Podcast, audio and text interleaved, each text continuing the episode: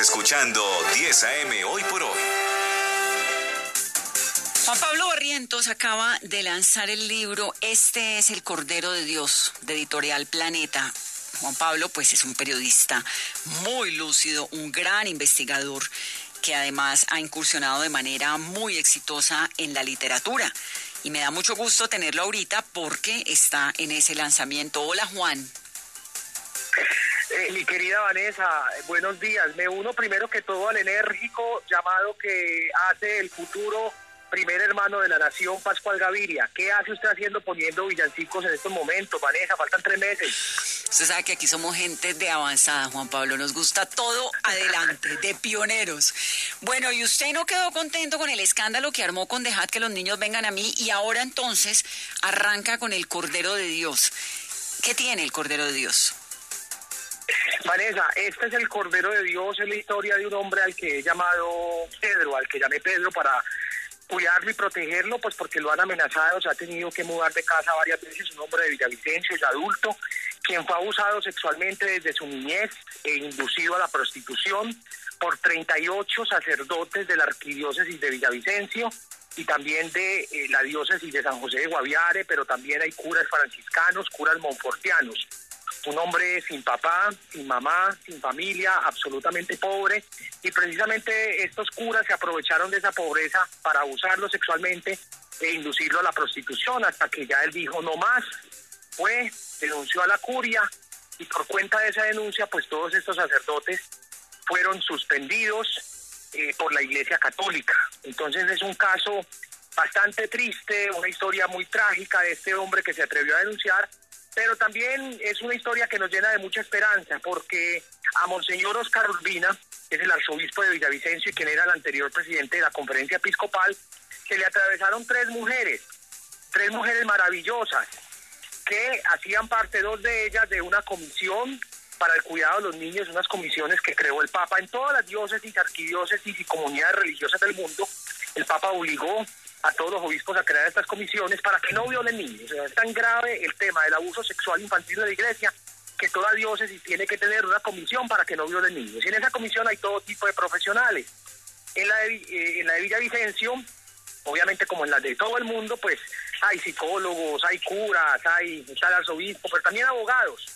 Pero en todo el mundo, obviamente, el obispo es el que elige a esas personas que están ahí, generalmente son personas manipulables pues en Villavicencio Monseñor Urbina se chocó con dos mujeres maravillosas que eh, escucharon esta historia por accidente y que de inmediato se fueron para la oficina de Monseñor Urbina y le dijeron, Monseñor, usted tiene que tomar cartas en el asunto, tiene que suspender a todos estos sacerdotes. Una de esas mujeres es la exfiscal y exprocuradora de Meta, Olga Cristancho, que fue la fiscal del caso Garavito. Fue la mujer que llevó a Garavito a la cárcel por señor no se esperaba esto y esta mujer, junto a María, eh, a, la, a, la, ex procuradora eh, Martínez, a la ex procuradora Martínez, María del Socorro Martínez Almanza, pues ambas se le atravesaron el camino y dijeron, pues no señor, el Papa ordena que usted tiene que suspender a todos estos sacerdotes y tiene que poner el tema en conocimiento de la autoridad civil. Una tercera mujer es Claudia Carrasquilla, que fue la fiscal, la directora eh, de crimen organizado de la Fiscalía eh, hasta la anterior fiscalía, que es la abogada ahora de Pedro. Esas tres mujeres se le atravesaron en el camino a Monseñor Urbina y están tratando de que en este caso haya justicia, verdad y reparación. Entonces, es una historia trágica por la historia de Pedro, por lo que le tocó pues vivir con esos 38 sacerdotes que lo abusaron y lo indujeron a la prostitución, pero también es una historia de esperanza porque hubo tres mujeres que no se dejaron manipular, y que se le atravesaron en el camino a Monseñor Urbina y están ahora luchando Juan, para y usted... que este caso no pase el olvido, como miles de casos en el mundo, Sí, que es importantísimo, ¿no? Eh, denunciarlo. Fíjense que finalmente las investigaciones logran y tienen sentido. ¿Usted pudo conocer a este, a este chico, a Pablo? A Pedro, sí, no se llama Pedro, lo, lo, lo, lo puse así para protegerlo porque a él han tratado de asesinarlo, lo han amenazado, lo han hecho mudar de casa varias veces, claro. He hablado muchísimo con él, esos son pues muchos los insumos que utilizo para el libro, pero también accedí a las declaraciones que él dio en la fiscalía, porque el caso ya está en la fiscalía general, el fiscal general Esposa que llevó ese caso de Villavicencio para Bogotá, para evitar que hubiera manipulación o presiones a los fiscales de Villavicencio. También accedí a la declaración que dio Pedro en la arquidiócesis de Villavicencio. En fin, todo esto se logró porque hubo dos mujeres muy valientes, repito, que se le atravesaron a Monseñor para que este caso no pase al olvido. Eso no pasa en ninguna parte del mundo, Vanessa, en ninguna parte, porque en todo el mundo la iglesia, que yo la describo así en el libro como estructura del crimen organizado transnacional, trata de esconder estos temas de pederastia. O sea, a la iglesia no le interesa que estos casos se conozcan. La iglesia maltrata a las víctimas. Ahora el arzobispo de Bogotá dice que no, que las víctimas las tratan divinamente. Falso. Y tan así que el propio arzobispo de Bogotá, que es el nuevo presidente de la conferencia episcopal, protegió y encubrió a uno de esos 38 curas y se los llevó a trabajar a Bogotá. Es párroco de ahí del barrio Egipto, a pocas cuadras de la casa de Nariño. Y es el presidente de la conferencia episcopal que dice que a las víctimas las tratan muy bien y que van a tratar de solucionar este tema de la pederastia. No, no hay ningún interés. Tal vez el Papa tiene interés, pero tiene muchos lobos en todo el mundo que no van a permitir que estos casos se sigan conociendo, porque es que no son unos pocos ni son manzanas podridas.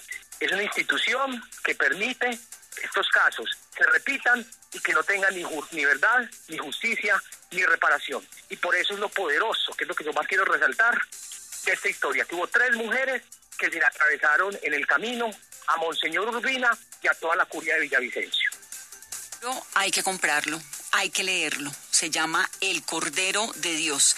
Y Juan Pablo además está donando los ingresos que reciba por la venta de estos libros a la víctima, que la ha llamado Pedro precisamente, que le ha permitido pues contar esta historia con el objetivo fundamental de que no vuelva a ocurrir. Y obviamente causa a todos todas las mellas, levanta todas las quejas del planeta porque el libro anterior pues fue difícil, ¿no? Trataron de prohibir la publicación del libro, dejad que los niños vengan a mí, lo mismo está ocurriendo con el Cordero de Dios, pero en ese momento están las librerías. Juan, usted es un valiente, un investigador brillante, yo me pongo muy, muy feliz, además de ser amiga personal porque me van a glorio de eso. Le mando un abrazo y lo tengo aquí listo para leerlo. Vanessa, muchas gracias. Gracias a Pascual, a todo tu equipo de trabajo. Gracias por la confianza. Esta es la primera entrevista que doy sobre Este es el Cordero de Dios y como usted lo ha dicho, la mitad de las regalías que reciba este libro van para Pedro, para que haya un poco de justicia con este hombre que fue abusado sexualmente, inducido a la prostitución y la otra mitad de las regalías pues las pienso invertir en un proyecto periodístico. Pienso contratar varios periodistas para que me acompañen a develar, a descubrir, a ver qué es lo que hay en todos los archivos secretos de todas las diócesis, arquidiócesis y comunidades religiosas de Colombia. Aunque han tratado de tenerlo, de censurarlo, ya están librerías. Así que apóyenme, apoyemos a Pedro y le damos esta denuncia, esta investigación. Muchas gracias, Vanessa. El libro se llama El Cordero de Dios. Un abrazo muy grande. Es Juan Pablo Barrientos, el gran investigador, y como lo prometido es deuda, pues aquí les dejo a Javier Solís. Nos